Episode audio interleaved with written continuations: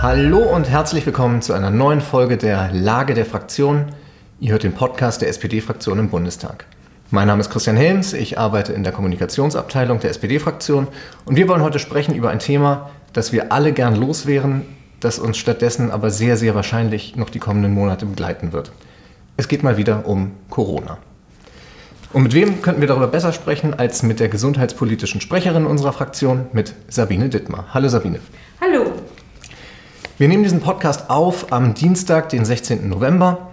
Heute Morgen hat das RKI 32.000 Corona-Neuinfektionen gemeldet. Die 7-Tage-Inzidenz liegt heute bundesweit bei 312. Äh, IntensivmedizinerInnen waren vor einem möglichen Kollaps des Gesundheitssystems.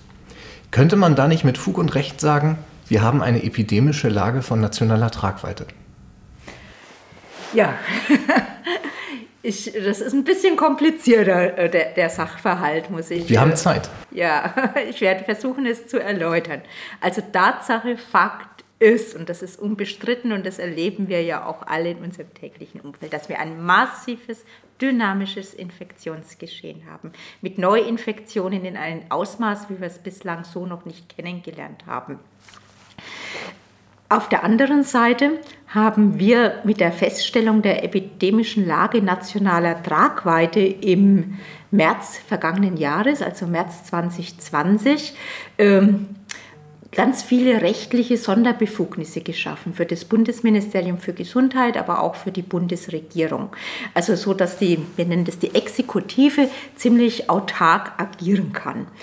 Äh, aus Sorge haben wir das damals gemacht, weil wir dachten, das Parlament ist nicht handlungsfähig. Wir wussten ja nicht, äh, können wir überhaupt anreisen nach Berlin äh, zu Sitzungen, wie funktioniert das Ganze? Sind wir beschlussfähig, können wir Gesetze verabschieden?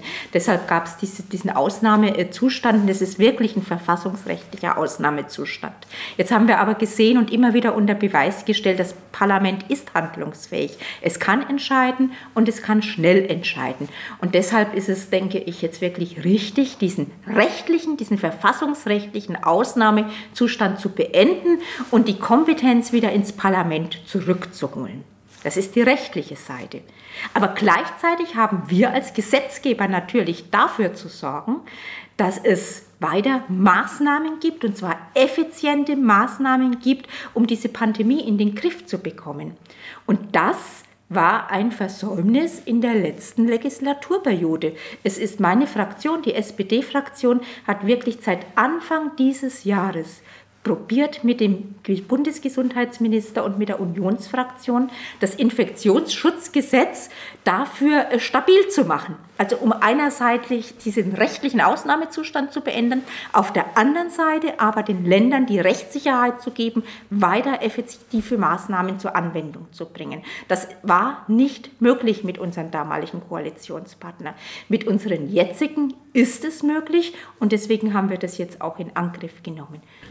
Aber wäre es nicht die deutlich einfachere Variante gewesen, diesen Zustand äh, zu verlängern über den 25. November hinaus? Ja, aber, aber auch unter diesem Zustand, wir haben ja aktuell noch die epidemische Lage nationaler Tragweite, ja. Äh, sehen wir ja, dass die Pandemie davon galoppiert, dass du eigentlich weitergehende Maßnahmen brauchst, dass du rechtssichere Maßnahmen brauchst. Äh, zum Beispiel so ein ganz einfaches Beispiel. Es war bislang nie rechtssicher, wenn ein Hygienekonzept erstellt worden ist, also zur Auflage gemacht worden ist in den Bundesländern, ob dort Personenobergrenzen mitgenannt werden dürfen oder nicht. Das regeln wir jetzt in dem Gesetzentwurf zum Beispiel. Also wie gesagt, wir schaffen jetzt wirklich diese Rechtssicherheit für die Maßnahmen in den Ländern. Ja, du hast ja gerade schon gesagt, äh, jetzt wird das Infektionsschutzgesetz nochmal äh, aktualisiert. Es ist ja nicht so, dass ab dem 25. November äh, die komplette Corona-Anarchie in Deutschland gilt, ähm, sondern sehr viele Maßnahmen ja auch sowohl verlängert als auch verschärft sogar werden. Genau. Magst du vielleicht mal kurz zusammenfassen, was jetzt daran verändert wird im Infektionsschutzgesetz? Ja, also wir schaffen jetzt Rechtssicherheit, sage ich mal, für einfachere Maßnahmen, die an, zur Anwendung kommen können. Da gehört für mich das Tragen von, äh, von Masken, medizinischen Masken, FFP2-Masken. Da gehört für mich auch das Abstandsgebot dazu. Da bin ich sicher, das werden wir noch sehr, sehr lange äh, benötigen, diese, diese Maßnahmen. Es kommen Kapazitätsbeschränkungen äh, für bestimmte Unternehmungen äh, äh, vor. Es wird äh, es möglich, Hygienekonzepte zur Auflage äh, zu machen. Es wird ähm, das sind jetzt also, wie gesagt, alles leichtere Maßnahmen. Aber, und das ist für mich das Entscheidende, schaffen wir auch die Möglichkeit, wieder Kontaktbeschränkungen äh, zu ermöglichen, anzuordnen und wir geben den Ländern in einer Länderöffnungsklausel Rechtssicherheit für weitergehende Maßnahmen, also auch Untersagung zum Beispiel äh, von bestimmten äh, Unternehmungen. Was wir nicht, äh, was wir nicht mehr zulassen mit dem neuen Infektionsschutzgesetz, sind aber auch Maßnahmen, die in der Vergangenheit gezeigt haben, dass sie zum Infektionsgeschehen in dem Sinne nicht beigetragen haben, beziehungsweise die Infektionsdynamik auch nicht haben unterbrechen können und die bislang vor Gericht auch keinen Bestand hatten. Das sind zum Beispiel die Ausgangssperren, Ausgangsbeschränkungen. Da ist gerade eben der äh, Freistaat Bayern vom Verwaltungsgericht in Bayern äh, gescheitert mit der Anordnung aus dem letzten Jahr. Und wir werden auch untersagen, äh, komplette Schließungen zum Beispiel von Einzelhandel, von, von, von Gastronomie. Wir wissen im Einzelhandel, das ist nicht der Treiber des Infektionsgeschehens. Da kann man sehr gut agieren, auch mit 3G, mit 2G wobei ich da auch deutlich sagen muss, natürlich äh, Einzelhandel der Grundversorgung, da wird es keine äh, diesbezügliche Einschränkung 3G, 2G geben, das muss jedem äh, zugänglich sein. Also das ist jetzt schon nicht mehr möglich, sind dann Ausgangsbeschränkungen? Nicht also mehr möglich sind das, Ausgangsbeschränkungen. Das, was wir dann so als, genau. als Lockdown. Nicht mehr möglich ist auch das Untersagen der Sportausübung, denn ich glaube, es äh, schadet keinen, wenn er sich bewegt. Und äh, das ist, ist, ein ganz äh, wichtiger, ist ein ganz wichtiger Punkt. Wir gehen jetzt aber allerdings in dem Infektionsschutzgesetz mit Maßnahmen deutlich über dem hinaus, was, was bislang die Möglichkeit äh, des Schutzes äh, ist. Es ist zum Beispiel das 3G am Arbeitsplatz. Ja, wir führen ein, dass nur noch genesen, geimpft oder getestet Zutritt zur, Eintritt, zur Arbeitsstätte bekommt. Und was mir ganz besonders wichtig ist, dass wir die vulnerablen Gruppen nochmal äh, wirklich in den Fokus nehmen. Und hier äh, vor allem besonders die Menschen in den Senioreneinrichtungen, in Gemeinschaftsunterkünften, also in diesem sensiblen Bereich. Da werden wir die Testpflichten also erheblich verschärfen und, und ausweiten. Natürlich gilt für diese Einrichtungen auch 3G, also Arbeitgeber und Beschäftigte dürfen nur geimpft, genesen, getestet rein. Wir machen aber auch für die Besucher die Testpflicht äh, zur Vorschrift. Also es geht im Prinzip keiner in diese Einrichtung, der keinen negativen Test vorlegt. Und auch die geimpften Beschäftigten müssen sich regelmäßig testen lassen, entweder täglich mit einem Eigentest oder die, äh, wie soll ich sagen, aus, noch aussagekräftigere, sensiblere PCR-Testung, die würde dann zweimal wöchentlich ausreichen.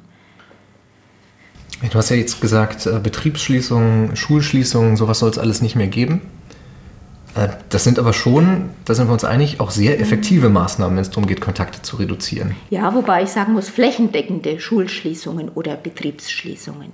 Das bedeutet nicht, dass wenn ich im Einzelfall ein, ein Ausbruchsgeschehen habe in einer Region, dass die örtliche Gesundheitsbehörde kann natürlich, das haben wir explizit äh, festgestellt in der, in der, im, im Gesetz, dass dieser Rückgriff, jetzt wird es ein bisschen juristisch, ist für eine Medizinerin immer schwierig, aber dass dieser Rückgriff auf die sogenannte Generalklausel in Infektionsschutzgesetz da natürlich jederzeit möglich ist. Also wenn ich in, meinetwegen in einem Fleischereibetrieb oder Schlacht, äh, Schlachthof einen Ausbruch habe, kann die örtliche Behörde die natürlich schließen. Ich kann auch eine Schule schließen, wenn ich hier ein intensives Ausbruchsgeschehen habe. Aber ich kann nimmer sagen, jetzt da deutschlandweit oder, oder bundeslandweit alle Schulen oder alle Betriebe machen dicht.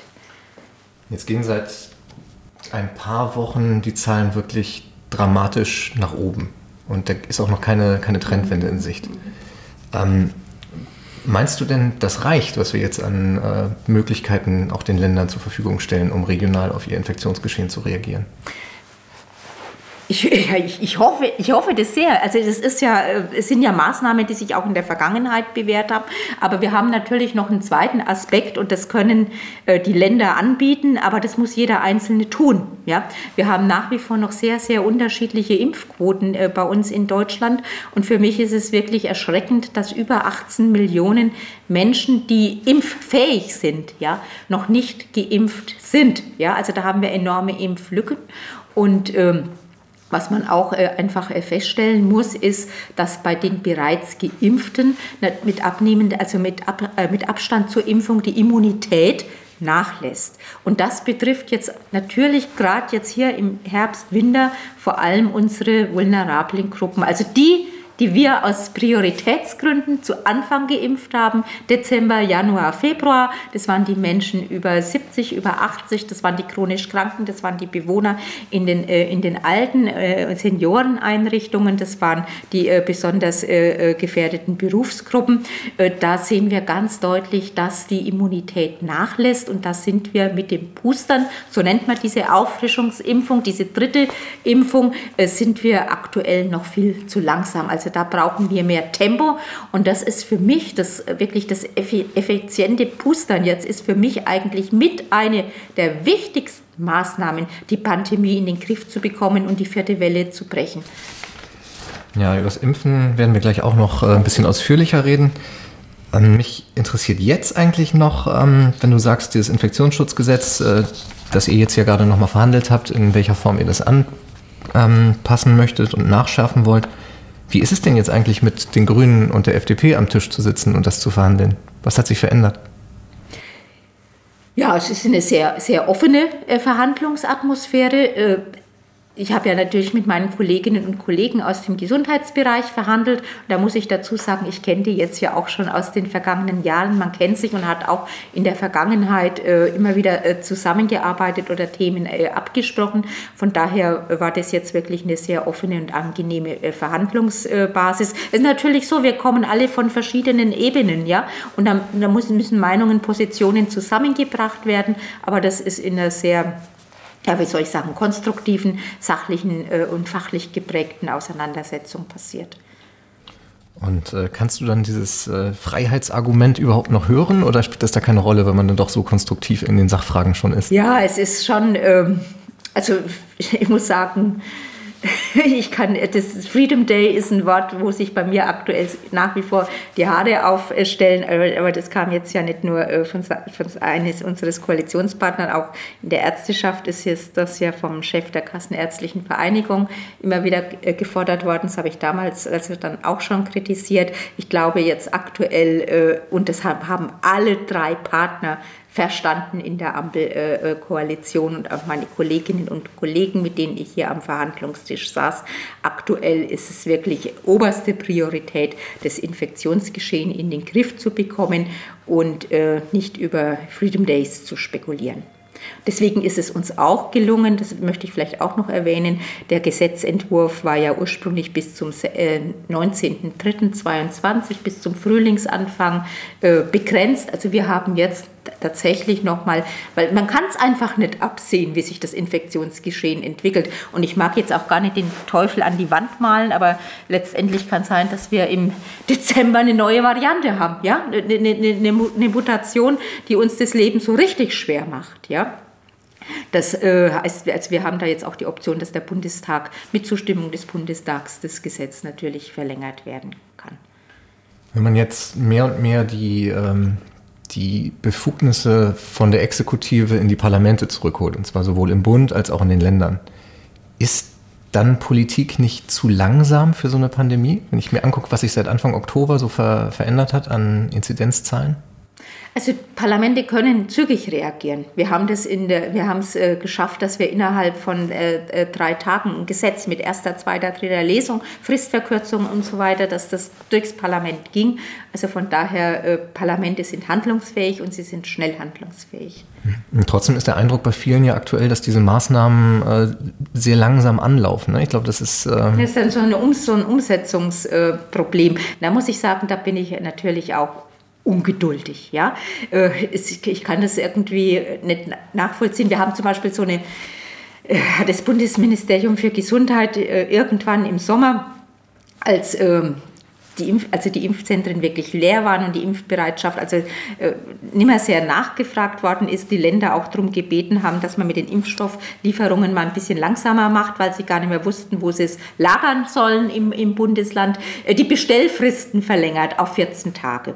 Das mag damals eine ange angebrachte Lösung äh, gewesen sein, aber jetzt seit wirklich acht Wochen ist es ein richtiges Hindernis in den Praxen. Ich habe das auch sehr frühzeitig ins äh, Bundesministerium gegeben gesagt, wir brauchen hier eine Veränderung, eine Anpassung. Aber äh, wie lang diese Umsetzung dann dauert, bis die Verträge mit dem Großhandel und mit den Apotheken äh, wieder äh, äh neu äh, geschlossen sind und das organisatorisch umgestellt ist, dass die LKWs wieder in einen anderen Rhythmus fahren. Also das frustriert schon. Aber vielleicht ist das in so einem 80 Millionen Land einfach schwieriger als in, in einem 5 Millionen Land wie Dänemark. Bröckelt denn vielleicht so ein bisschen das Bild, das äh, Deutschland ja sonst gerne auch von sich selbst hat, dass man so perfekt im Projektmanagen ist äh, und in dieser Pandemie sieht man dann doch an vielen Stellen auch, wo es nicht so richtig rund läuft? Das also ist auch mein Eindruck, den ich jetzt so, so äh, bestätigen kann. Ne? Also zu, zu, Anfang der Pandemie, wenn ihr euch erinnert, die, die so erste Welle, da hat äh, die ganze Welt staunend nach Deutschland geschaut, wie, wie, wie gut, wie diszipliniert wir das doch in, in den Griff bekommen haben. Das hat sich ein bisschen gewandelt. Also wir schauen jetzt im Moment mit staunenden Augen nach Portugal und, und, und, und fragen uns, wie machen die das mit einer Impfquote von deutlich über 90 Prozent in dem Zeitraum. Ne? Also von daher, also der, der Musterschüler sind wir ganz sicher nicht mehr. Das, äh, jetzt hast du die Überleitung zu den Impfquoten wunderbar schon vorbereitet. Portugal äh, wäre so ein Stichwort. Wir haben vor etwas mehr als einem Jahr, ich glaube nach der ersten Welle, haben wir hier bei dir im Büro zusammengesessen, haben da was für Instagram aufgenommen und da hast du sehr, sehr deutlich gesagt, zu einer Zeit, wo es noch nicht mal einen Impfstoff gab, eine Impfpflicht wird es nicht geben. Würdest du das heute auch noch so hart äh, formulieren? Ich würde das heute so hart nicht mehr formulieren. Also ich würde sagen, eine allgemeine Impfpflicht wird es nach wie vor nicht geben, weil da einfach verfassungsrechtliche Hürden sehr, sehr, sehr groß sind. Aber wir äh, diskutieren zurzeit sehr intensiv mit unseren Koalitionspartnern äh, eine einrichtungsspezifische Impfpflicht, weil äh, die, die Impfquoten in diesen Einrichtungen doch sehr unterschiedlich sind. Äh, ist auch so ein, ja, wie soll ich sagen, sowas, was mich ganz kirre macht, dass wir da gar keine klaren, deutlichen Zahlen haben. Wir werden jetzt im Infektionsschutzgesetz da auch erstmal Monitoring äh, einführen, um da einen Überblick zu bekommen, wie ist denn eigentlich die Impfquote? Wir bekommen völlig unterschiedliche Zahlen jetzt aus dem Krankenhausbereich gemeldet, was aber immer nur auf Umfragen oder Befragungen äh, beruht, ohne dass es echt eine Evidenz ist. Wir sind, waren ja alle entsetzt, als wir äh, von, den, von der einen Senioreneinrichtung in Brandenburg gehört haben, wo nur 50 Prozent des Personals geimpft war. Ich, bei mir äh, hat mir die Caritas-Chefin erzählt, bei ihr in der Einrichtung äh, sind äh, weit über 90 Prozent der Beschäftigten geimpft. Also das ist alles sehr, sehr unterschiedlich und von daher ist es schon mal wichtig, dass wir jetzt da die Grundlagen dafür schaffen, dass wir da evidenzbasiert äh, Zahlenmaterial bekommen.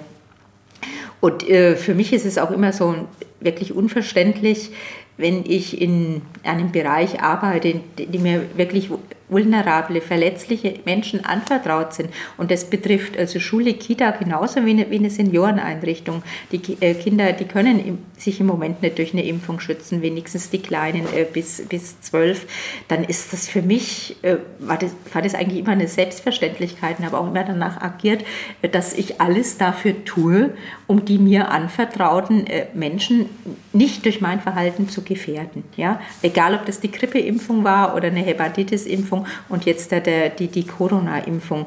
Und äh, deswegen denke ich, also wir werden auch in der Fraktion sicherlich heute Nachmittag und morgen dieses Thema diskutieren und äh, muss man, äh, muss man, also in dieser Stringenz, wie ich es damals gesagt habe, würde ich jetzt, jetzt äh, einrichtungsspezifisch, würde ich sagen, muss man dann schon äh, über eine Impfpflicht nachdenken, wenn die Quoten da doch so äh, so niedrig, so niedrig sein sollten. Hat uns auch der Ethikrat und die Leopoldina mit auf den Weg gegeben.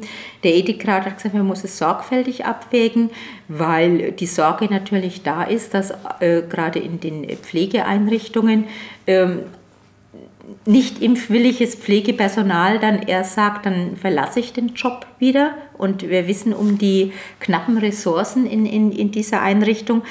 Aber ich habe mir jetzt das so, ich habe mal nach Frankreich geguckt, ja, die haben ja diese, diese Impfpflicht für die im Gesundheitswesen äh, eingeführt, äh, die Abwanderung oder auch die Anzahl der Krankmeldungen, so will ich das mal nennen, das war überschaubar. Also das ist, ähm, das, ich würde mich jetzt von dem Argument nicht leiten lassen, sondern eher von dem Schutz der vulnerablen äh, Gruppen, die dort leben und wohnen. Und kann man denn nicht auch sagen, jemand, der sich partout nicht impfen lassen möchte, in, in einer Situation, wo er in einem Pflegeheim arbeitet, der hat dann da vielleicht auch nichts zu suchen? Dass es vielleicht auch gar nicht so traurig wäre, wenn der sich dann einen anderen Job sucht? Also uns ist jede Pflegekraft mit ihrer, mit ihrer Qualifikation und mit, mit ihrem Einsatz ein, ein, ein wichtiger Mitarbeiter und ein wichtiger Mensch. Und ich denke, da muss man auch das Gespräch einfach nochmal suchen, suchen, was denn da die, die Gründe sind äh, für, für dieses Verhalten. Und vielleicht kann man das, erlebt das jetzt ja auch äh, immer wieder in Einzelgesprächen, kann man da oft viele Missverständnisse nochmal ausräumen.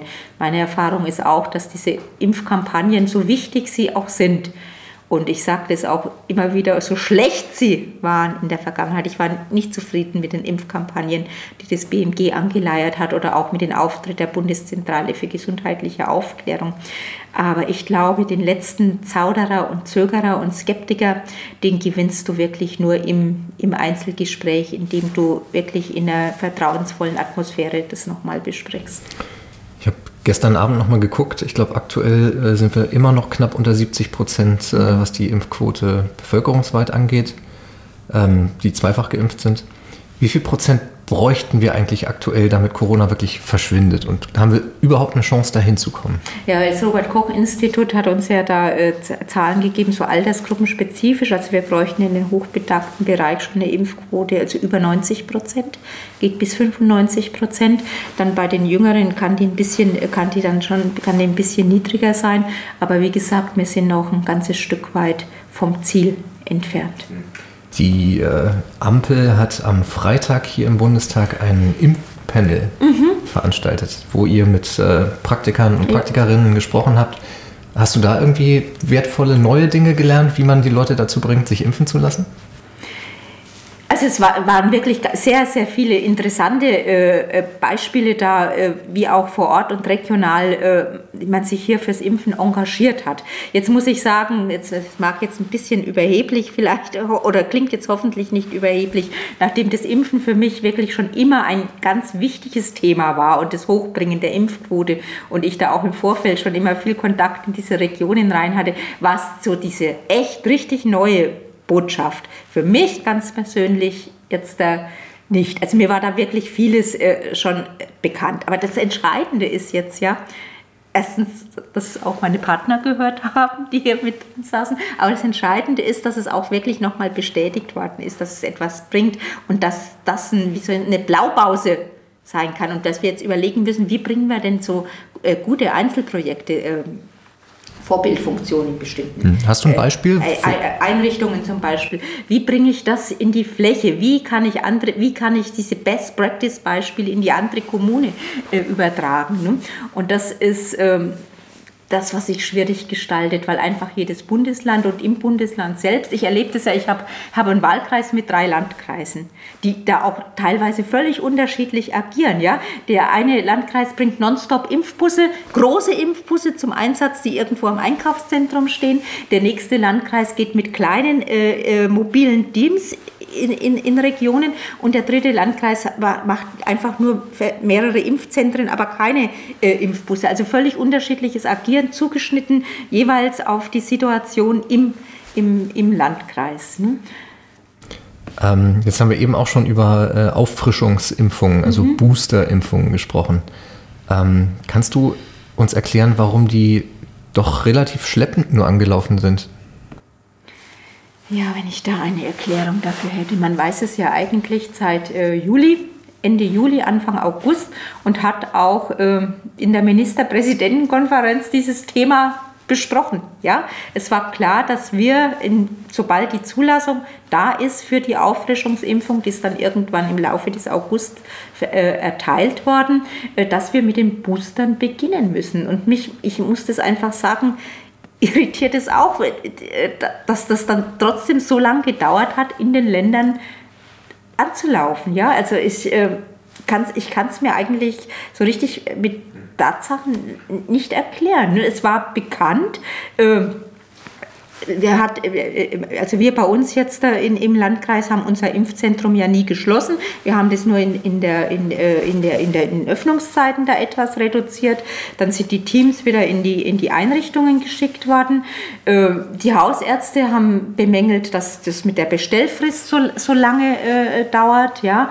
Aber so, so richtig dieser Push, also wir, ich habe das mal ausgerechnet vor einigen Wochen, wir wissen ja, bis April hatten wir, ich meine, so um die, um die 8 Millionen äh, Menschen äh, geimpft, also vom Erst- und Zweit geimpft.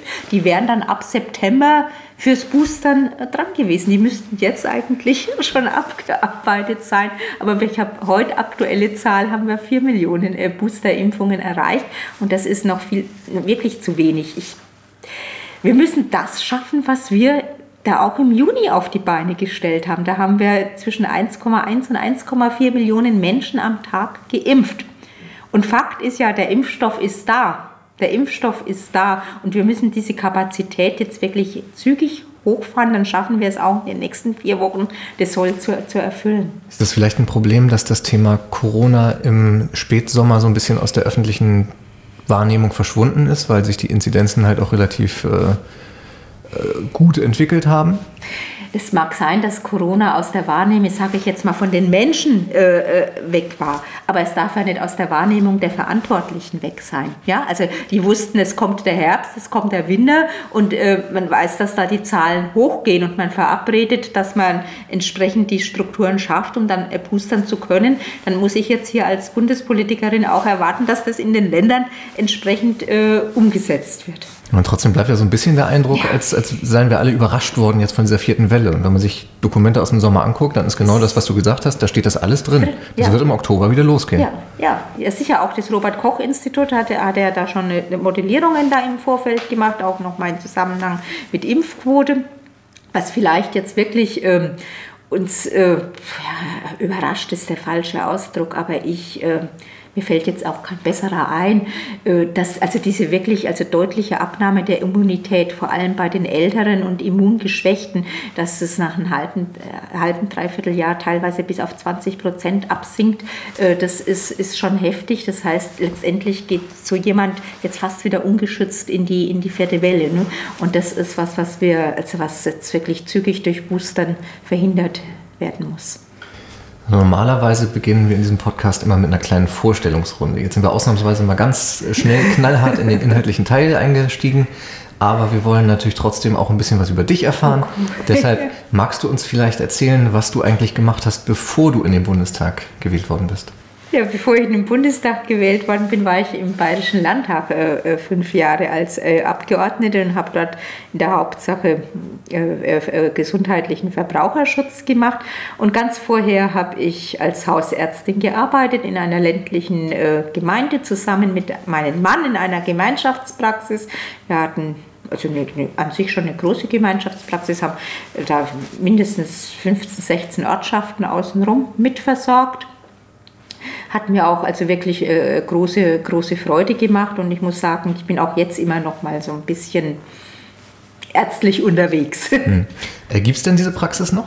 Ja, also die haben wir, die ist bei mir im Haus, die Praxis, im, ah, okay. Erd, im Erdgeschoss. Ich wohne oben drüber, ist zwischenzeitlich an Nachfolger übergeben, aber äh, mein Mann ist, ist ja auch äh, Mediziner ähm, und Impfarzt, jetzt vor allem als Betriebsmediziner. Wir haben äh, nach wie vor äh, vertraglich, also Zutritt zu den Praxisräumen, also wenn ich jemanden behandeln muss oder wenn ich jetzt eine Impfsprechstunde oder sowas mache, darf ich das alles nutzen. Von daher äh, gibt es die Praxis noch.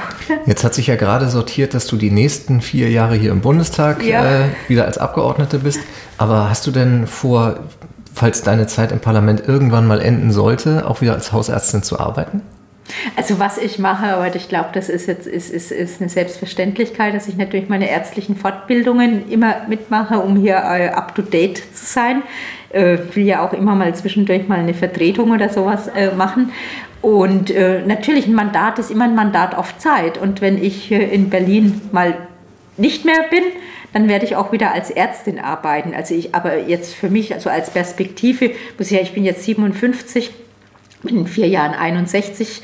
Äh, ich würde jetzt keine Niederlassung in dem Sinne mehr anstreben und eine richtige Praxis aufbauen. Aber meine äh, Kollegen im Umfeld, die werden also sicherlich sehr froh, wenn sie regelmäßig auf Praxis, Urlaubsvertretungen oder ein bis zwei Tage Unterstützung in der, in der Woche da auf jemand Erfahrenen äh, zurückgreifen können. Hast du denn als, ähm, als Ärztin, als Medizinerin in manchen Verhandlungsrunden einen spürbar anderen Blick als die Kollegen, die da sitzen? Also ich stelle mir dann ja, vor, das dass, da, dass, da, ganz viele ja. Juristen sitzen, ja. die sich dann in erster Linie auch um die Rechtssicherheit von Maßnahmen sorgen und du genau. vielleicht viel stärker Richtig. Läuft und das, wirklich so ab? Ja, ja, also jetzt hier bei Corona sowieso hat man, glaube ich, als Mediziner immer einen ganz anderen Blick auf die Situation als ein Jurist, der dann mit Grundrechtseinschränkungen und Verfassungsfragen so kommt und ich sehe eigentlich die vorlaufenden Intensivstationen und sage, da, da, muss jetzt also dringend was äh, getan werden.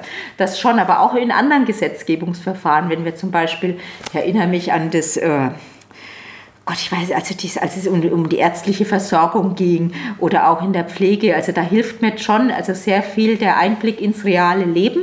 Ja, und vor allem auch die, ich habe ja nach wie vor Rückkoppelung auch mit meinen ärztlichen äh, Kollegen vor Ort, wo du dann Botschaften kriegst, wie kommt denn das eigentlich an, was hier da oben am, am grünen äh, Tisch äh, beschließt. Also das hilft mir schon, das hilft mir schon sehr, so die eine oder äh, andere äh, Maßnahme, die wir hier beschließen, so den Praxischeck äh, zu machen und schauen, wie, wie kann sowas überhaupt umgesetzt werden oder wie kommt sowas in der Praxis an. Wie, wie heftig gerätst du da auch mal mit äh, KollegInnen aus der eigenen Fraktion aneinander? Oh ja, das eine oder andere Mal, aber immer in einer, in einer, in einer fairen, sachlichen, freundschaftlichen Art. Äh, muss man sich natürlich mit den Rechtspolitikern da immer wieder mal auseinandersetzen. Aber das, äh, wir haben da insgesamt ein sehr, ja, wie soll ich sagen, Freundschaft. Also ich habe zu meinen Kollegen aus Recht ein sehr, sehr freundschaftlich verbundenes Verhältnis und da kann man auch äh, ja, Konflikte wirklich also gut bereden. Sehr clever, keine Namen zu nennen. Ähm, ich habe, äh, du hast von deinem Wahlkreis schon erzählt und ich weiß, dass du da in einem Impfzentrum bei dir im Wahlkreis auch mitgeholfen hast im Sommer ganz äh, fleißig. Da etliche Bürgerinnen und Bürger geimpft. Hast du denn daraus irgendwas mitgenommen, was dir dann hier in Berlin auch so wirklich geholfen hat? Diese, diese Erfahrung als Impfarzt so richtig äh, ja, im also Einsatz? Ich, ich muss sagen, ich habe als Impfärztin gearbeitet äh, mit meinem Mann, der Betriebsarzt ist und wir haben äh, die äh, Betriebe und Einrichtungen geimpft. Für die Kommune habe ich im Testzentrum gearbeitet und das mache ich im Übrigen immer noch. Also seit äh, April äh, oder März, als wir das eingerichtet haben im Landkreis Bad Kissingen, bin ich immer in den Wahlkreiswochen zulässt, also regelmäßig meinen Dienstplan fürs, fürs, fürs äh, Testzentrum. Da geht es in der Hauptsache um die äh, PCR-Abstriche, die da entnommen werden müssen. Und ähm, mir tut es schon gut, weil ich ja da auch einen regelmäßigen Kontakt zu meinem örtlichen äh, Gesundheitsamt habe und man zum einen Problemlagen außenrum also besser äh, geschildert bekommt nochmal und ich aber auch also da auch wirklich, wenn ich sehe, also wir sind im Gesetzgebungsverfahren oder planen die eine oder andere Maßnahme, da auch im direkten Gespräch äh, sagt, was, was meinten, wie schätzten ihr die Lage ein, was sagten ihr dazu? Ne? Das ist und, und bei der Impftätigkeit, da habe ich natürlich die ganzen äh, Probleme in der Logistik und so, das habe ich erlebt. mein Mann und ich im, täglichen Telefongespräch schildern mir irgendeine Geschichte, was gerade äh, nicht so gut läuft und das äh, kann ich dann auch gut mitnehmen und versuchen zu lösen. Du hast jetzt einen äh, ganz besonderen Blick auf Bayern natürlich. Mhm. Ähm, wenn wir über Bayern sprechen, die sind aktuell bei den Bundesländern auf Platz zwei, was die Inzidenzen angeht, landesweit über 500. Einzelne Kreise sind sogar vierstellig. Äh, deshalb die Frage, was, was läuft da eigentlich gerade schief in deinem Bundesland? Tja, also wir sind ja im Prinzip zweimaliger äh, Spitzenreiter. Wir haben eine wahnsinnig schlechte Impfquote. Von den äh, alten Bundesländern war man die ganze Zeit das Schlusslicht. Heute habe ich äh, mit Erstaunen festgestellt, dass uns Baden-Württemberg abgelöst hat mit 0,1 Prozentpunkte. Sind die, sind die noch schlechter, aber das ist jetzt äh, äh, jetzt ja auch kein Wettbewerb um, um, um die letzte Laterne. Es ist einfach nur traurig, dass wir da so schlechte Zahlen haben und wir sind bei den Inzidenzen ganz oben. Und ich äh, muss dir ehrlich sagen, ich habe keine Erklärung dafür. Ärgerst du dich manchmal über Markus Söder? öfter, das, über Markus Söder ärgere ich mich des Öfteren, vor allem jetzt da gerade in der, in der aktuellen Situation, äh, wo er den Eindruck erweckt, er ist äh, im Prinzip handlungsunfähig in seinem eigenen Land, weil in Berlin äh, gerade die Regierung neu gebildet wird und äh, und er den Eindruck erwecken will, als wäre äh, Berlin nicht handlungsfähig. Und es ist ja wirklich so ein bodenloser Unsinn, wirklich so ein bodenloser Unsinn. Wir haben aktuell noch die alte Gesetzgebung, wo er alle Möglichkeiten, alle Kompetenzen äh, hat, die er jetzt äh, äh, äh bedauert, dass er sie angeblich nicht mehr hätte. Er hat aber versucht darzustellen, dass auch das falsch ist. Er wird die auch in Zukunft äh, entsprechend haben. Er muss es einfach nur tun. Er muss es einfach nur tun. In Bayern wird jetzt, glaube ich, heute die 2G-Maßnahme eingeführt. Ähm, wir haben eine Inzidenz über, über 500, meine ich, zwischenzeitlich. Äh, man hätte das auch schon vor zehn Tagen tun können.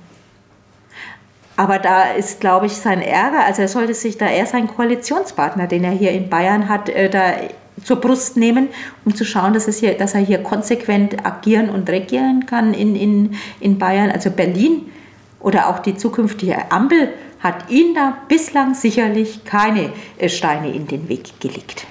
Wenn wir schon jetzt über den ersten Ministerpräsidenten reden, am Donnerstag soll ja auch wieder die mhm. MPK, die Ministerpräsidentenkonferenz, tagen. Welche Erwartungen hast du denn noch an dieses Treffen? Ja, das, ich vermute, dass die Länder hier jetzt einfach noch wieder ein einheitliches äh, Vorgehen absprechen, denn was zu tun ist, das sollte eigentlich bekannt sein. Ich bin immer nur noch irritiert, dass es in manchen Ländern wohl noch nicht getan worden ist. Ne? Also Impfzentren jetzt hochfahren, das, das, erzählen wir jetzt seit 14 Tagen, drei Wochen. Das kann man jetzt sicherlich auch noch mal gemeinsam besprechen, wie man das macht, wie man das äh, besser organisieren kann. Kann vielleicht auch das eine Bundesland vom anderen äh, lernen oder einfach Erfahrungen austauschen. Aber ich erwarte da jetzt wirklich, dass hier zügig also gesprochen wird, wie Sie diese Booster-Impfungen hochbringen wollen. Und wenn Sie das gemeinsam besprechen und zu einem Ergebnis kommen, soll mir das recht sein. Aber ich sage auch nochmal, man hätte das alles schon tun können. Und woran liegt es, dass das nicht geschehen ist? Was ist deine Theorie? Tja. Wir haben ja Länder, die sind, die sind äh, vorbildlicher. Ja? Also ich schaue jetzt zum Beispiel auch nach Rheinland-Pfalz, wo das, wo es, äh, wo das äh, gut funktioniert. Ich ähm, kann ja nicht sagen, warum man jetzt hier auf diese, warum einer auf den anderen deutet und auf eine gemeinsame Regelung in irgendeiner Form sich verabreden will. Man muss ja sehen, dass die Hütte eigentlich brennt, ja, und das Handeln angesagt ist. Vielleicht ähm, abschließend, auch damit wir so einigermaßen persönlich aus dieser Sendung rauskommen, können wir einmal vielleicht äh, eine Lehre ziehen, was ist in dieser Pandemie nicht gut gelaufen, aber eben auch gleichzeitig, was ist denn so wirklich etwas, das richtig gut gelaufen ist in den letzten anderthalb Jahren, wo du sagst, da können wir eigentlich auch stolz drauf sein? Ich kann jetzt in dieser Pauschalität kann ich ja die Frage jetzt gar nicht beantworten. Wir haben ja explizit äh, eine Expertenkommission jetzt auch nochmal eingesetzt, die das ganze Handeln und Agieren wirklich nochmal unter die Lupe nimmt. Ja? Und die Ergebnisse äh, die, äh, dieser Kommission, die werden wir auch sehr ernst nehmen, weil die Grundlage äh, für die Neugestaltung des Infektionsschutzgesetzes und dass wir da ja ständig dran rumarbeiten müssen, zeigt ja, dass es nicht pandemietauglich ist, sondern wir da wirklich also klarere Regeln für den Fall der Pandemie, der Epidemie brauchen und nicht nur für lokale Ausbruchsgeschehen. Was ich ähm, vor allem in der ersten Welle als sehr ja, positiv empfunden habe, war diese Solidarität, die sich hier in Deutschland entwickelt hat. So dieses äh, Füreinander einstehen, die Feuerwehren, technisches Hilfswerk. Ich will jetzt, wenn ich jetzt das Aufzählen anfange, vergesse ich unter Garantie irgendjemanden und, und bekomme dann wieder böse Briefe. Aber es gab ganz, ganz viele Hilfsorganisationen, die wirklich äh, Einkaufsdienste organisiert haben, die Fahrdienste organisiert haben. Das war, äh, das habe ich sehr, sehr positiv in Erinnerung und das läuft so, ja auch bis jetzt jetzt noch in vielen, vielen Bereichen und Kommunen weiter. Was ähm, mich wirklich äh, entsetzt ist, aber auch gleichzeitig diese Polarisierung, die in der Gesellschaft da unabhängig davon stattgefunden hat. Ja? Das Querdenkerwesen, also Impfgegner, äh, diese, ja, diese, ja, so eine Art ja, Spaltung schon, also ihr, ihr gegen wir. Und das empfinde ich als sehr, also das ist sehr ungut. Und da müssen wir schauen, dass wir als Gesellschaft beieinander bleiben. Denn nur gemeinsam, und ich sage das wirklich, nur gemeinsam, das ist weder nur die Politik, das ist weder nur die Menschen, das ist weder nur die Einrichtung, nur gemeinsam werden wir es schaffen, dieses Virus unter Kontrolle zu halten. Jetzt sind wir, glaube ich, im Monat 2021 dieser Pandemie. Ähm, eine Frage noch. Stehst du manchmal morgens auf und denkst, oh, ich möchte heute nicht über Corona reden, ich bin auch müde? Ja, also die letzten Wochen waren gerade schon wieder sehr, sehr herausfordernd, jetzt gerade auch mit den Gesetzgebungsverfahren. Aber letztendlich wird also dieses Virus, auch wenn jetzt diese Pandemie, Epidemie in endemisches Geschehen übergeht, also dass wir nur noch lokal irgendwann nur noch lokale Ausbrüche haben werden, es wird bleiben. Ja, es wird äh, bleiben und wir werden immer wieder Ausbruchsgeschehen mal erleben und äh, müssen damit umgehen. Von daher glaube ich, dass es noch eine ganze Zeit lang dauert, bis der Tag kommt, wo ich äh, aufwache und nicht mit Corona beschäftigt bin. Gut, dann sage ich an dieser Stelle vielen Dank, Sabine, dass du dir in dieser äh, sehr vollen und herausfordernden Woche für uns Zeit genommen hast. Ähm, und ich sage natürlich auch Danke an äh, alle HörerInnen für das Interesse und äh, ich sage auch nochmal extra Danke dafür, wenn ihr diesen Podcast abonniert. Das war's. Bis zum nächsten Mal. Ciao. 这次